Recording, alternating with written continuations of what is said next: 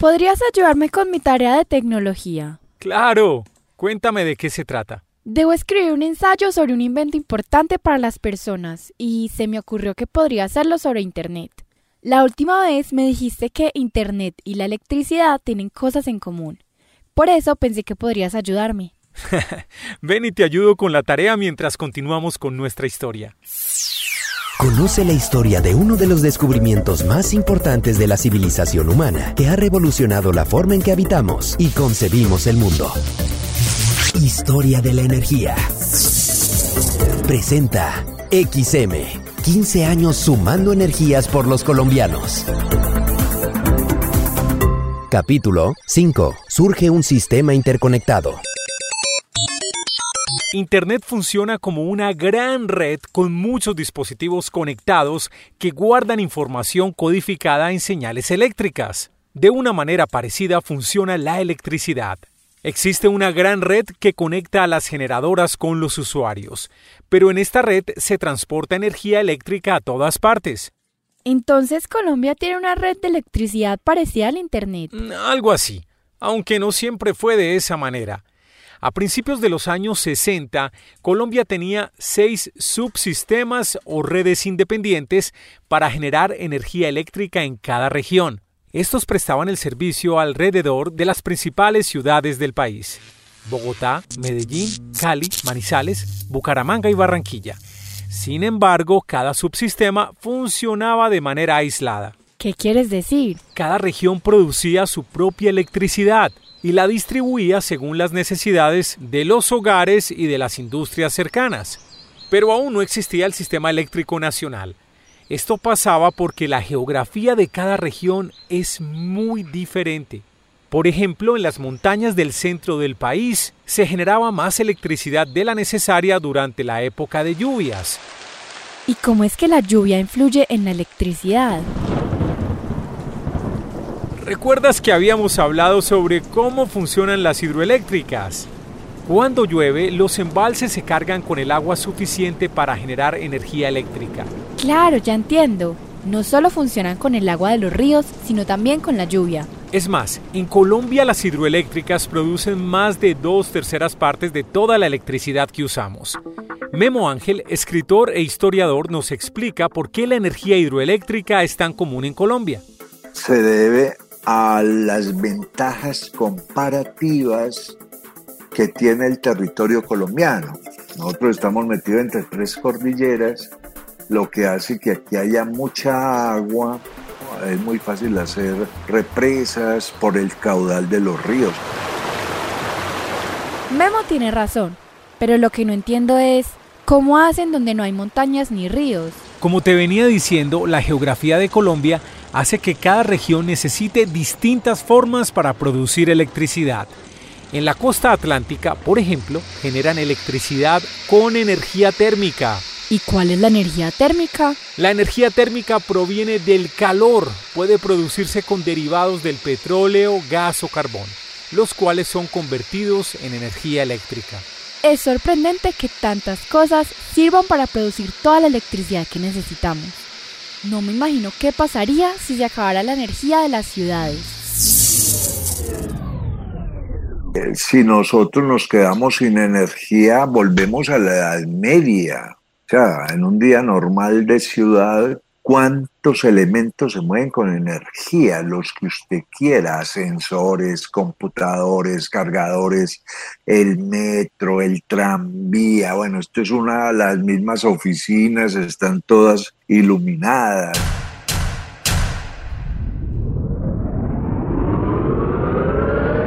Ahora, imagínate a Colombia en los años 60 con 1.200.000 usuarios usando cada vez más electricidad.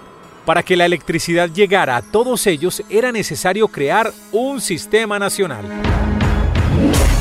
En un sistema interconectado como el colombiano, todos los participantes se apoyan entre sí para cubrir la demanda de electricidad de los usuarios. Esta operación requiere planeación a corto, mediano y largo plazo para garantizar el suministro de electricidad, optimizando todos los recursos. Como ves, tener un sistema eléctrico interconectado permite que la electricidad que necesitamos esté disponible. tanto para encender un bombillo como para poner en marcha a las industrias y jalonar el desarrollo del país. Por eso fue tan importante para Colombia comenzar a conectar a las regiones bajo un mismo sistema. ¿Y cómo lo lograron?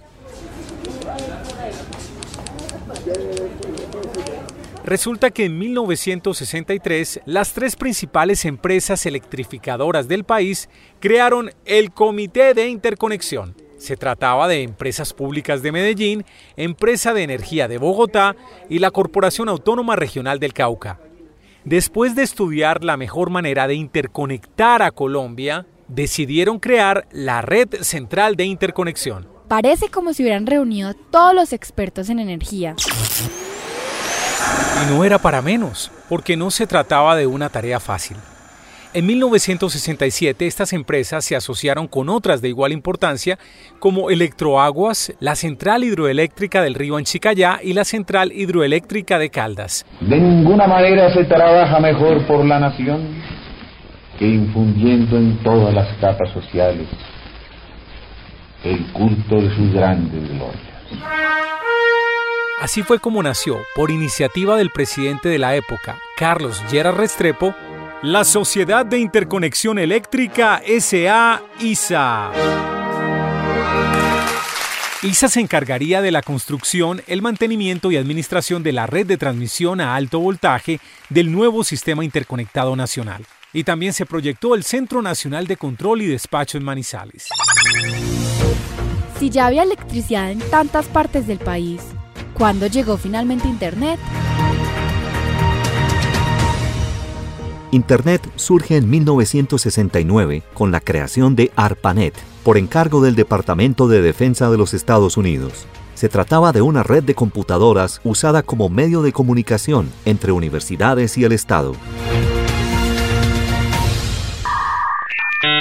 Aunque Internet era una red de información en crecimiento, ni en Colombia ni en el mundo había tantas computadoras conectadas como hoy en día. En ese tiempo las computadoras eran grandes y costosas. Esto cambiaría con la llegada de los microprocesadores y la reducción de los costos de las computadoras. Aún así, los hogares colombianos tuvieron que esperar hasta la década de los noventas para tener computadoras y poder navegar en Internet. De todas formas, en ese tiempo se dieron muchos avances. Y no solo avances en inventos, también en el desarrollo energético colombiano. En 1971 comenzó a funcionar la interconexión del sistema eléctrico en Colombia. Esta era en forma de Y y conectaba las líneas de transmisión del centro del país coordinadas desde el Centro de Control Nacional del Sistema. La gente puede escoger, cada uno tiene su papel por delante entre escribir historia o hacerla. Además, el expresidente Alfonso López Miquelsen en 1974 creó el Ministerio de Minas y Energía para manejar las políticas energéticas. Ya había un sistema eléctrico para todo el país y abrieron nuevas generadoras de energía. Por lo visto, todo iba de maravilla en Colombia. Por un tiempo, sí, pero pronto llegarían nuevos retos. Debido a los retrasos en varios proyectos hidroeléctricos, el sistema nacional aún no tenía la capacidad suficiente para atender la demanda de energía de todos los usuarios. Esto, sumado con las sequías y el aumento del consumo de energía, llevó al país al primer racionamiento eléctrico del sistema interconectado en 1977. ¿Y qué pasa durante un racionamiento? Se suspende el servicio de energía en horarios y días específicos para gastar menos electricidad y lograr que esté disponible por más tiempo. Para poder superar la crisis, las empresas tuvieron que invertir más dinero en nuevos proyectos de generación a pesar de tener menores ingresos. Y poco a poco el sistema interconectado se expandió con la apertura de nuevas centrales hidroeléctricas y térmicas. Y en 1982... ¡Extra, extra! Entra en servicio la nueva línea de interconexión eléctrica de la costa atlántica con más de 500 kilómetros ¡Extra, extra! A pesar de los avances, se acercaba una crisis financiera para el sector eléctrico. Y además, en 1986 comenzaron los ataques a las líneas de transmisión por parte de grupos al margen de la ley. Los hogares y las industrias volvieron a la oscuridad mientras lograban reparar los daños. Por todo lo que me has contado, la electricidad en Colombia ha tenido que superar muchísimas pruebas. Al final de cuentas, las pruebas son desafíos que nos hacen más fuertes. Aún así, la energía eléctrica ha transformado de formas increíbles cada una de las cosas que hacemos. ¿Qué pensarías si te dijera que también cambió la forma en que haces tus tareas? Diría que estás exagerando. Hmm, piénsalo bien. Internet funciona con electricidad. Además permite encender la computadora para comenzar a navegar y consultar cualquier tema. Cada vez la historia se pone más interesante. Quisiera quedarme escuchando, pero me tocó preparar mi tarea para mañana. Y para lo que viene en nuestra historia fue muy necesario estar preparados. Ay, no. ¿Y ahora qué sucedió? Vinieron mayores racionamientos de energía eléctrica. ¿En serio? ¿Y cómo lo resolvieron? Fue un gran reto para todo el país. Si quieres te ayudo a terminar la tarea y dejamos ese tema para nuestra próxima conversación. Comparte el podcast Historia de la Energía. Encuéntralo y suscríbete en Apple, Spotify y los directorios de podcast más importantes. También puedes oírlo en nuestra página www.xm.com.co.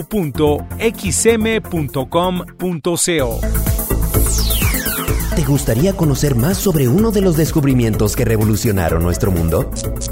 Te esperamos en el próximo capítulo de Historia de la Energía. Presenta XM, 15 años sumando energías por los colombianos.